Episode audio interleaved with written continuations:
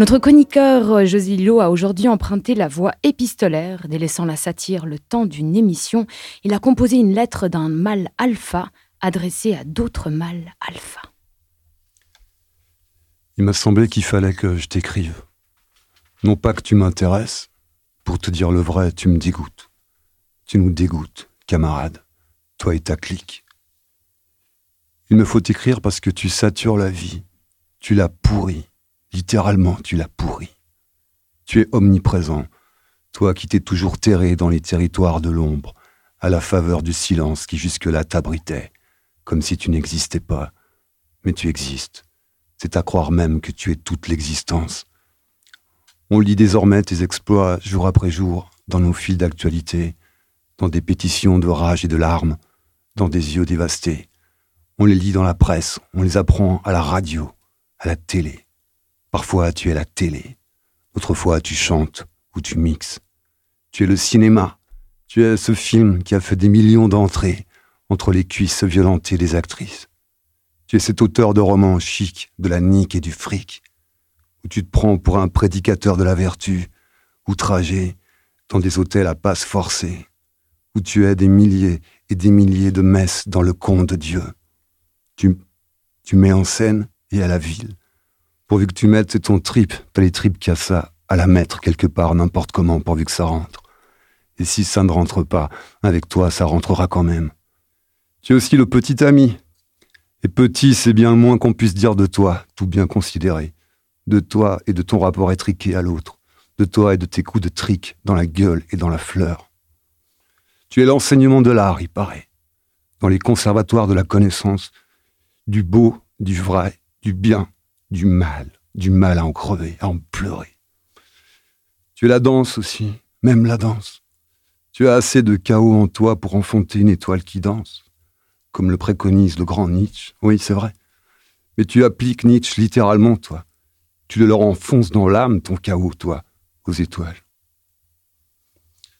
On te voit souvent faire l'intéressant dans je ne sais quelle émission. Alors là, pour emballer, tu emballes. Hein. C'est bien la seule fois où on te voit le faire dans les règles de l'art. Tu sais poser pour la postérité à la perfection, tu es au-dessus du lot de l'humaine imperfection dans la vitrine à mensonge de la culture. De tous ces petits culs en pâture que tu t'imprimes sur la rétine avant de leur sauter dessus ou dedans. Ton nom est Lévion. On ne parvient pas à te dénombrer, la tâche est trop grande, tu es une tâche trop grande, tu es partout, embusqué aux terrasses des bistrots, dans les recoins sombres des clubs, on peut plus faire un pas au quotidien sans tomber sur tes faits divers, divers à glacer le sang. Si tu n'étais pas la violence et la dénégation de la vie, tu ne serais que pathétique, un risible incident. Quelle pitié. Mais pas pour toi, tu n'as aucune circonstance atténuante. Plus personne ne marche au cou de l'enfance malheureuse, camarade, du moment d'égarement, de la dépossession de tes moyens, où tu ne sais pas ce qui t'a pris, mais quand même pas qui tu as pris à qui tu as pris ce qui n'était pas à prendre. La vie, c'est pas les soldes de la chair. Les peaux ne sont pas des marchandises pour le grand étal de tes désirs, de tes ivresses sournoises et vénéneuses, du droit de cuissage des grands artistes, des grands patrons du con, de ta libido tellement sophistiquée qu'on la dirait sortie d'un des cercles de l'enfer de Dante. Il y a, camarade, qui a un sérieux problème avec l'idée que tu te fais de ta virilité. À quel moment de ta vie le dévoiement a-t-il eu lieu? Enfant, tu n'étais pas cette épave libidineuse en perdition, cette bave montée aux lèvres de tes défloraisons implacables, cet échec de tes sens, cette peau tellement sale où tes proies sont noyées.